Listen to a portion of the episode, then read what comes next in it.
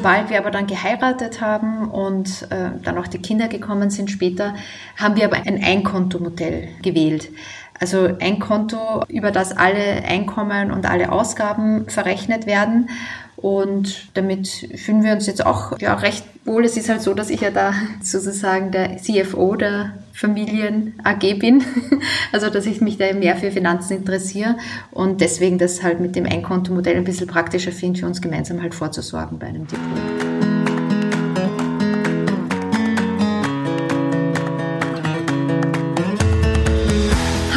Herzlich willkommen bei Meine Mäuse, der Finanzpodcast für die Familie. Mein Name ist Eva. Und ich bin Nico. Hallo. Hallo. Wir haben heute das Kontomodell in der Partnerschaft und in der Ehe mitgenommen. Also welche Kontomodelle es gibt und ja, was die Vor- und Nachteile dieser Kontomodelle sind.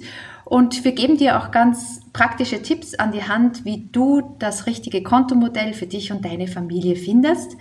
Ja, und welche Fehler es noch gibt und welche Mythen es vielleicht auch noch gibt bei der Kontomodellfindung. Du siehst, wir haben also einiges mitgenommen und wir haben das eigentlich so als Anlass genommen, das ganze Thema mal heranzunehmen, weil ja es eigentlich immer eine Frage ist, die viele Paare bewegt, welches Kontomodell denn das Richtige ist.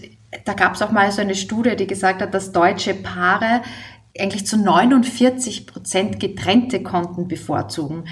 Das fand ich ja ziemlich erstaunlich. Heißt das dann, dass 51 gemeinsame Konten haben? Ja, eigentlich auf der anderen Seite wie das so. Also es ist halbe halbe, kann man sagen. Okay.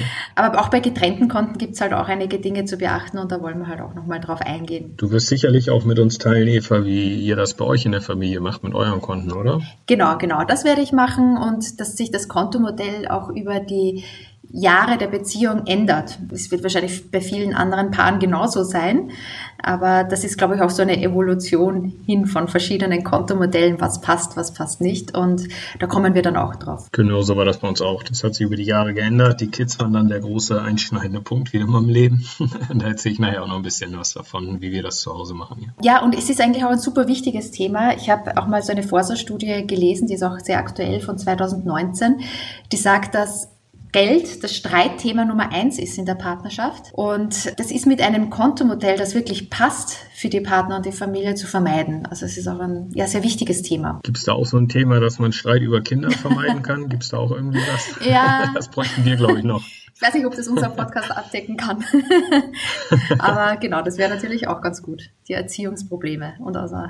Also, aber bevor man sich mal überlegt, welches Kontomodell denn das Richtige für die Partnerschaft ist, muss man sich, glaube ich, im ersten Schritt mal überlegen, ja, verdienen beide gleich viel oder unterschiedlich viel? Am Anfang der Beziehung ist das Einkommensniveau ähnlich und darum sucht man sich ja meistens auch so ein Zweikontomodell, weil man hat ja auch, wenn man in die Beziehung eintritt sozusagen, jeder hat sein eigenes Girokonto, vielleicht verdienen auch beide ungefähr gleich viel. Also das ist so mal diese, der erste Schritt. Verdienen beide gleich viel oder nicht? Und möchten dann auch infolgedessen alle Ausgaben gleich aufgeteilt werden, also so 50-50 sozusagen bei allen gemeinsamen Ausgaben.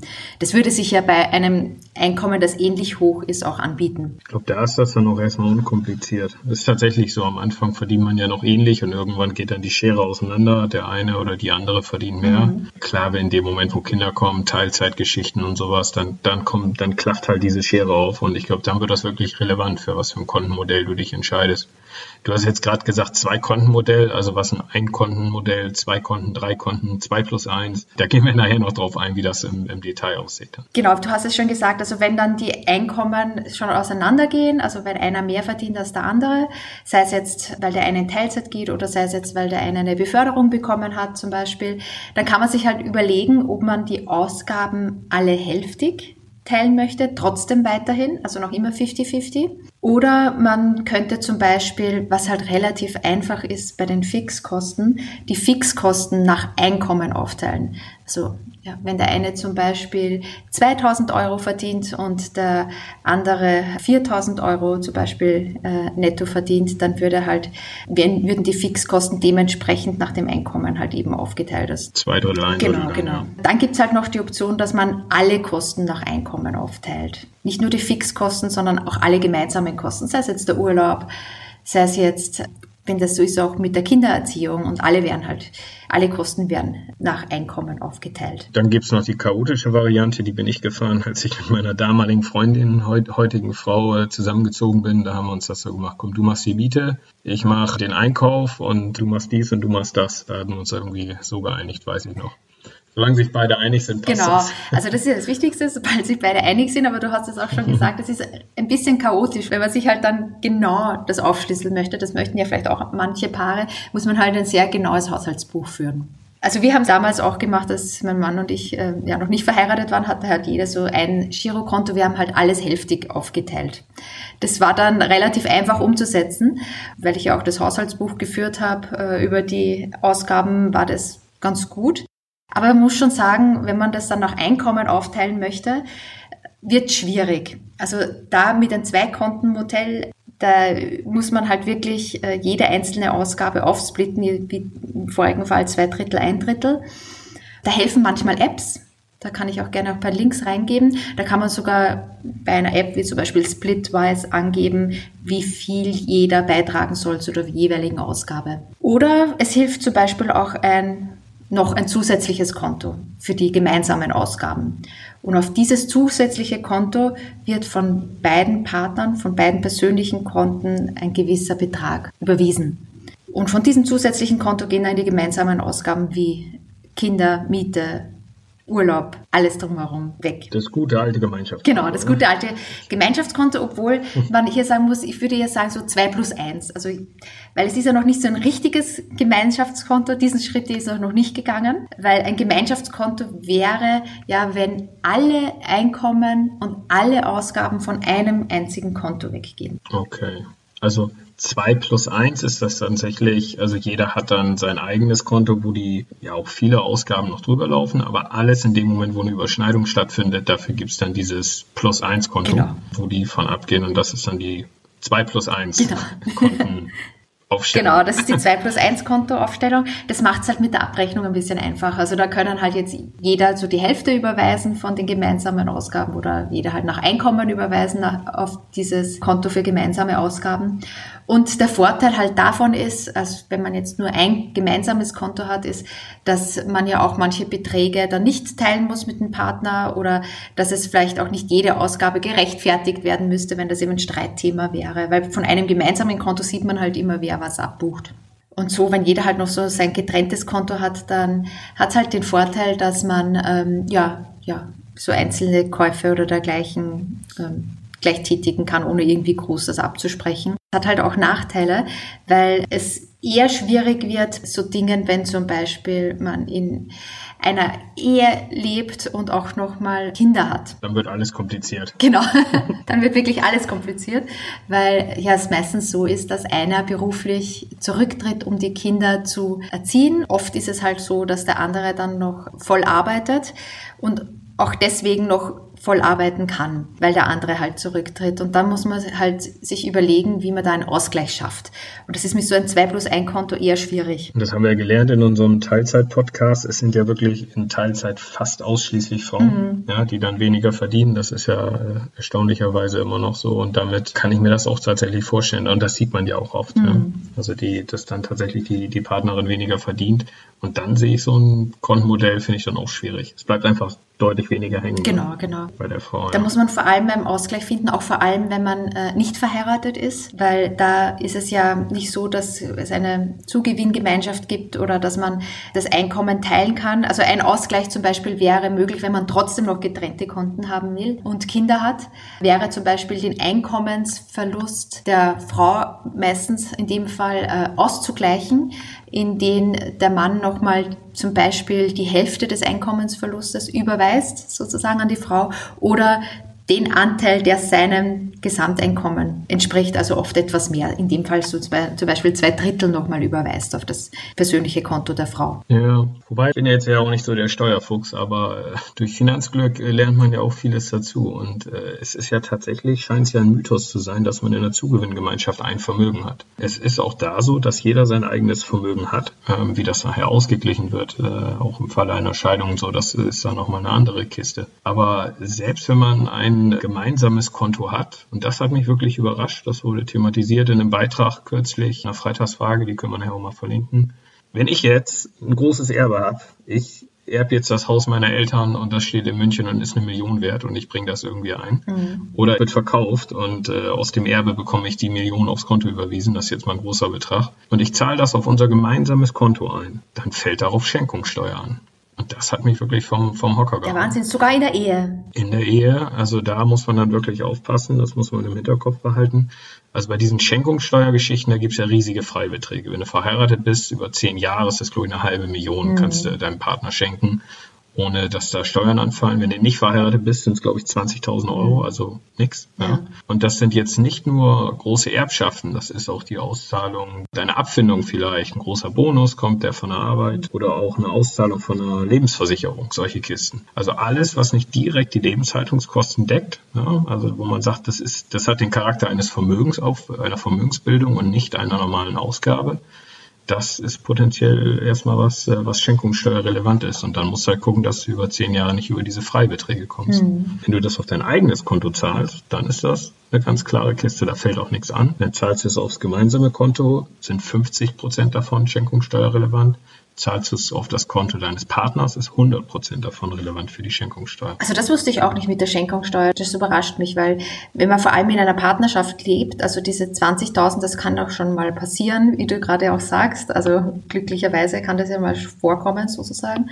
Und dann darauf Schenkungssteuer, das müsste man dann im Finanzamt dann melden, so ganz korrekterweise. Das müsste man melden mhm. und wenn man es nicht meldet, dann verjährt der Kram, glaube ich, auch nicht. Mhm. Das verjährt tatsächlich erst, wenn es gemeldet wurde und dann nicht irgendwie bearbeitet wurde oder sowas. Aber ja, das ist dann auch tatsächlich da. Wenn dann 20 Jahre später mal einer die Kontoauszüge durchguckt äh, vom Finanzamt, kann tatsächlich kommen, dass gesagt wird, hey, hier ist jetzt nochmal Batzen Nachzahlung mhm. mit Verzugszinsen oder was weiß ich fertig. Oh. Das ist natürlich unangenehm. ja, und halt auch ein weiterer Nachteil, muss man sagen, dann auch von diesem Einkontomodell. Also es gibt natürlich auch noch so ein, zwei andere andere Nachteile, wenn man das so genau aufschlüsseln möchte. Zum Beispiel ist es ja auch, du hast es vorhin erwähnt, so, wenn, wenn bei einem Einkontomodell jemand überzieht und da auch Dispo-Schulden zahlen muss und Zinsen zahlen muss, dann haftet der andere natürlich auch dafür. Also das Einkontenmodell kannst du vielleicht nochmal mhm. kurz erklären. Das ist dann wirklich, das, das ist wirklich, es gibt dieses eine Konto und auch keine, keine privaten Konten der, der Ehepartner oder der Partner. Genau sondern wirklich ein Konto, da läuft dann 100% alles drüber. Genau. Also beim Einkonto läuft alles komplett drüber, ein, alle Einkommen der Familie, alle Ausgaben der Familie und das ist sozusagen die weitere, ja, ich will jetzt nicht sagen Evolution, weil das ja nur Fortschritt, so will ich jetzt gar nicht sagen von diesem 2 plus 1 Kontomodell, sondern es ist eigentlich eine andere Version davon. Also, dass man wirklich auf einem Konto alles einzahlt, alles auszahlt. Ja, und dann gibt's halt eben die Option, wenn man das gemeinsam führt, dass es ein Und-Konto ist, also dass Entscheidungen, selbst auch wie Dauerauftrag, immer gemeinsam getroffen werden müssen oder ein Oder-Konto, da kann der eine oder der andere voll entscheiden über das Konto. Okay, ein Und- oder ein Oder-Konto, das habe ich auch noch nicht gehört. ja, das Ding ist halt, dass wenn der eine überzieht oder ziemlich gern viel Geld ausgibt und der andere eher sparsam ist, dann muss der andere, der sparsam ist, auch die Dispozinsen mitzahlen. Was aber auch eigentlich so bei der Ehe ist. Also wenn man bei der Ehe zwei getrennte Konten hat und der andere überzieht oder bezahlt die Schulden nicht zurück, haftet der andere ja auch.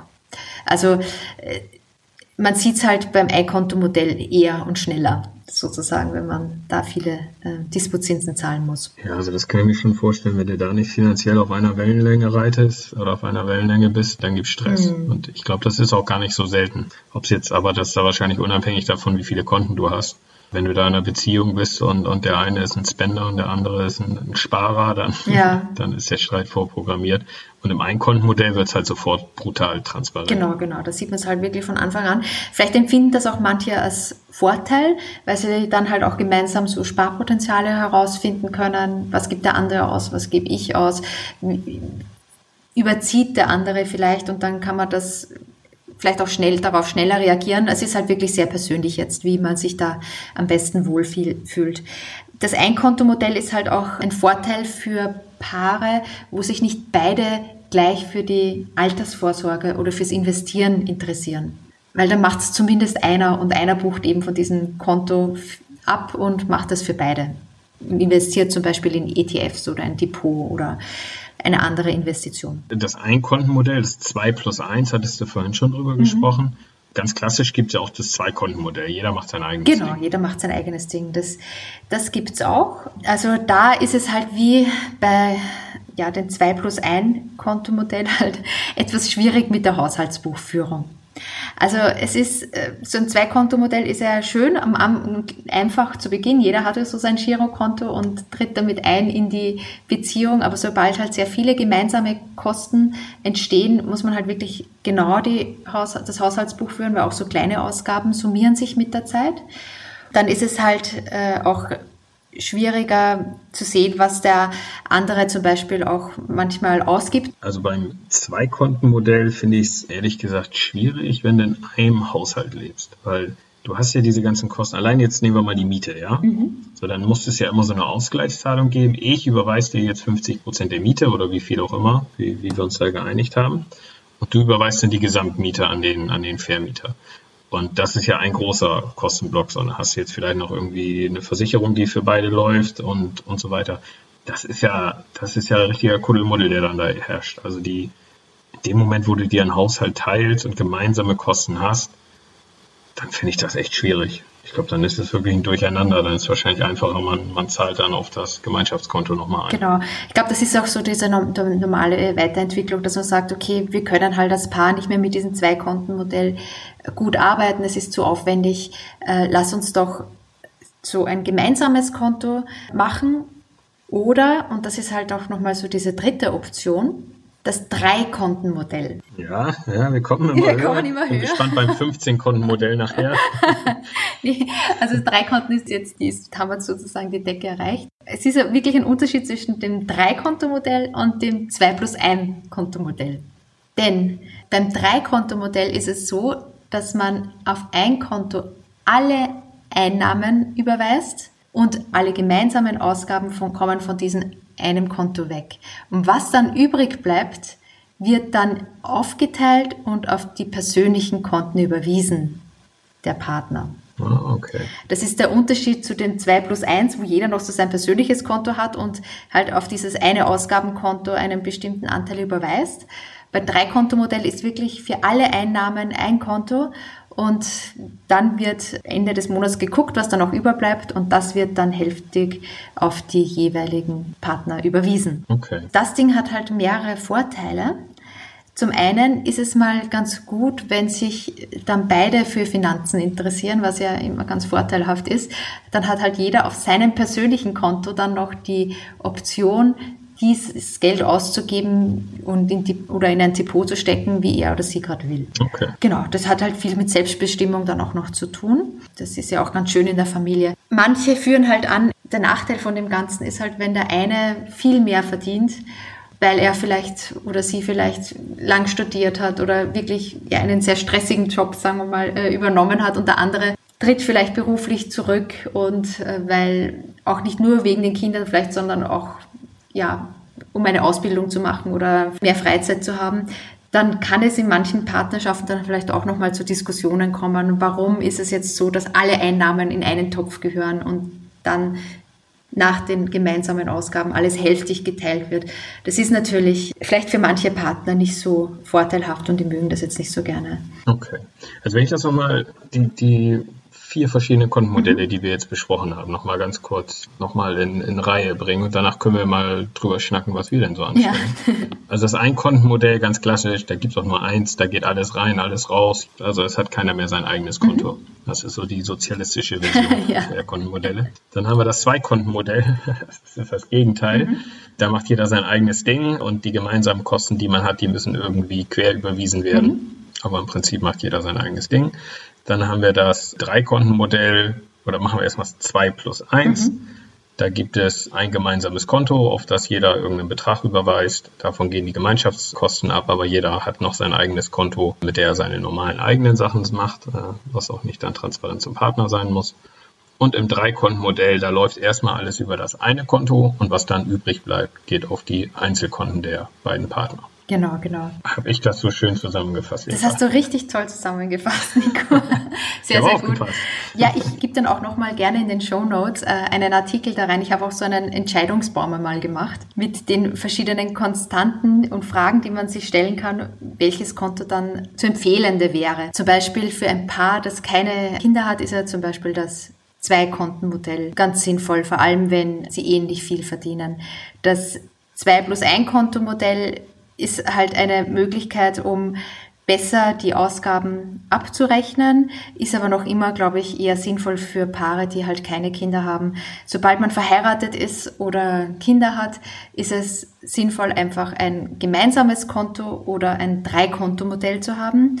Und das Ein-Konto-Modell eher für Paare, wo sich nur einer wirklich für Finanzen interessiert und das Drei-Konten-Modell für Paare, die, wo sich beide fürs Investieren und für die Finanzen interessieren. Ja, ich finde, dem liegt ja so eine Grundwahrheit zugrunde, dass in dem Moment, wo du verheiratet bist und Kinder da sind, hängst du finanziell voll in der Suppe. Ja.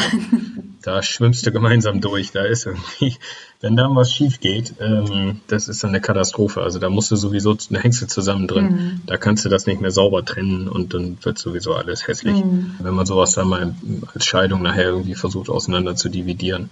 Das geht ohne Kinder, ohne verheiratet zu sein, kannst du eigentlich einen relativ klaren Cut haben. Das kannst du noch mit zwei Konten wuppen. Das war auch bei uns die mhm. Evolution. Also wenn ich jetzt mal gucke, wie wir das so angestellt ja. haben, wir haben ganz klar mit so einem Zweikontenmodell angefangen. Ich erinnere mich da noch an unsere Zeit, als wir da auch nach London gegangen sind, relativ früh, nachdem wir uns kennengelernt haben, gemeinsam für vier Jahre.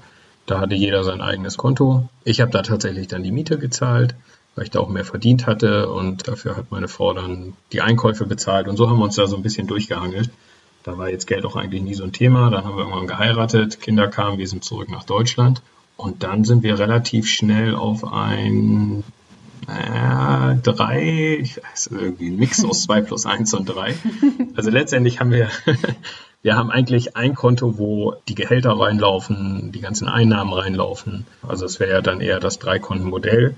Jeder hat noch seine eigenen privaten Konten. Das sind bei mir in erster Linie nutze ich das für meine Immobilien. Lasse ich die Mieten drüber laufen und so. Das habe ich klar separiert. Übrigens auch in unserem Ehevertrag. Sozusagen die sind klar rausgenommen aus der ganzen Suppe und die Zahlungsströme davon laufen halt auch dann über mein eigenes Konto. Und ich mache noch den Kassenwart in unserer Männertruppe. Das läuft da auch noch drüber.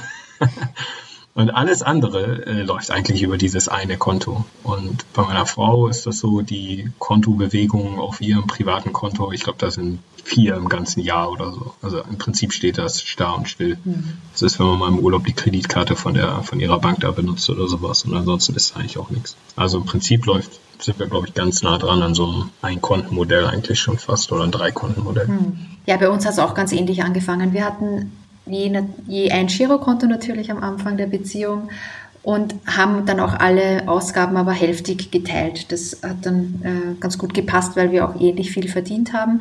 Dann mit der Zeit war es dann schon so, dass einer ein bisschen mehr verdient hat, aber wir haben es dann trotzdem hälftig geteilt, weil es jetzt auch kein großer Unterschied war. Also das äh, haben wir dann so ganz gut gemacht. Und sobald wir aber dann geheiratet haben und äh, dann auch die Kinder gekommen sind später, haben wir aber ein Einkontomodell gewählt. Also ein Konto, über das alle Einkommen und alle Ausgaben verrechnet werden. Und damit fühlen wir uns jetzt auch ja, recht wohl. Es ist halt so, dass ich ja da sozusagen der CFO der Familien AG bin. Also, dass ich mich da mehr für Finanzen interessiere und deswegen das halt mit dem Einkontomodell ein bisschen praktischer finde, für uns gemeinsam halt vorzusorgen bei einem Depot.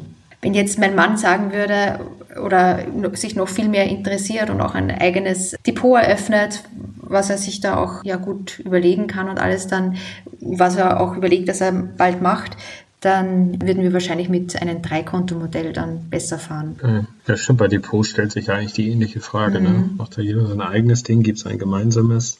Ähm, also wir haben auch ein gemeinsames, ich bin auch der CFO. Ja. ich glaube, das bringt das, äh, das Hobby mit sich. Ja. Aber auch da wiederum darf man auch nicht vergessen, hier die ganze Suppe mit der Schenkungssteuer, ja. die ist da ja auch nochmal relevant. Ne? Also das ist auch so ein Thema, was man da ein bisschen im Hintergrund äh, behalten muss. Mhm. Aber ansonsten gleicher Ansatz, ja. Also will man mit einem, dann kann es Knatsch geben, worin man investiert und was man da macht und wann man verkauft und was man kauft. Wenn jeder sein eigenes Depot führt, ist es im Prinzip die saubere mhm, Sache. Mhm, genau. Funktioniert aber auch nur, wenn man Bock drauf hat. Also wenn beide Bock drauf haben, wenn es nur einer ist, dann. Genau, genau. Darum ist es bei uns jetzt auch so, wir haben halt ein Depot, ein gemeinsames Depot. Wenn wir dann mal so ein Dreikontenmodell hätten, dann hätten wir wahrscheinlich dann auch zwei Depots. Ein Depot halt nur für meinen Mann und ein Depot nur für mich. Aber das ist jetzt mal so in die Zukunft gesprochen. Also genau genommen haben wir sogar drei Depots, weil die Lütschen haben ja auch jeweils ihr eigenes ah. Depot mit ihren kleinen, äh, ihre Junior-Depots, mhm. mit ihren kleinen Sparplänen laufen. Äh, also eigentlich sind es ja auch drei Depots. Aber in der Beziehung haben wir nur eins. Mhm. Ja, schön. Dann haben wir, glaube ich, alle großen klassischen Modelle und Depots besprochen. Also was mir halt speziell an der Folge nochmal aufgefallen ist, ist, dass es wirklich einen riesen Unterschied macht, wenn man verheiratet ist und dann nochmal auch, wenn man Kinder hat. Und es wirklich schwierig ist, wenn man Kinder hat und nicht verheiratet ist. Da entstehen wirklich sehr viele Diskussionspunkte und da ist es sicher sinnvoll, wenn man einen Partnerschaftsvertrag macht, wenn man keinen Ehevertrag hat. Ansonsten ist es ja in der Ehe so geregelt, dass ja es die Zuggemeinschaft gibt. Also faktisch ist ja das Einkonto oder das Dreikonto-Modell das Modell der Ehe. Ja, wenn man es halt in der Partnerschaft auch so ähnlich haben will, dann braucht man halt eine Vereinbarung, eine gemeinsame, wie man das am besten macht, vor allem halt, wenn Kinder da sind. Und ich würde auch gern auch mal dein, dein Anfangsstatement aufgreifen, äh, deine Forsa-Studie, wo drin stand, dass Kohle letztendlich das Streitthema Nummer eins ist durch eine schlaue Kontenstruktur in der Beziehung, die halt genau passt auf deine Situation, verheiratet, Kinder, einer verdient mehr als der andere, einer kann mit Geld umgehen, sprich, also ist eher der sparsame Typ, der andere ist eher einer, der es raushaut. Also wenn man sich da ein bisschen Gedanken macht, wie wir die Kontenstrukturen sinnvoll so strukturieren, dass es da eben nicht zum Knatsch kommt, dann kann man damit eine ganze Menge gewinnen. Von daher macht es Sinn, sich darüber auch mal Gedanken zu machen und, und das tatsächlich auch umzusetzen. Absolut. Und sonst haben wir halt auch noch in den äh, Show Notes einiges verlinkt, wo ihr dann das für euch richtige Kontomodell nochmal raussuchen könntet. Und wir freuen uns sehr, wenn ihr uns bewertet, kommentiert und uns vielleicht sagt, wie ihr das führt und ob ihr vielleicht einen besseren Weg habt. Und wir können das gerne auch mal bei einem neuen Podcast aufgreifen. Und ja, sonst freue ich mich mal, dass ihr, dass ich mal eure Ansichten höre zu dem ganzen Thema. Alles klar, macht's gut, ciao. ciao. Schön, dass du heute wieder mit dabei warst. In den Show Notes siehst du alle Links, über die wir gesprochen haben. Wir freuen uns auch sehr über deine Bewertung und deine Kommentare. Das hilft uns, beim Ranking und somit der Sichtbarkeit, dann sehen auch mehr Familien, die interessiert sind an Finanzthemen, unseren Podcast und wir können auch mehr Informationen für dich auch in Zukunft zur Verfügung stellen. Du kannst bewerten und kommentieren in der Apple Podcast App mit deinem iPhone oder deinem iPad. Bei allen anderen Plattformen freuen wir uns einfach über dein Abonnement. So verpasst du auch keine Folge mehr von Nico und von mir. Bis bald, eure Eva.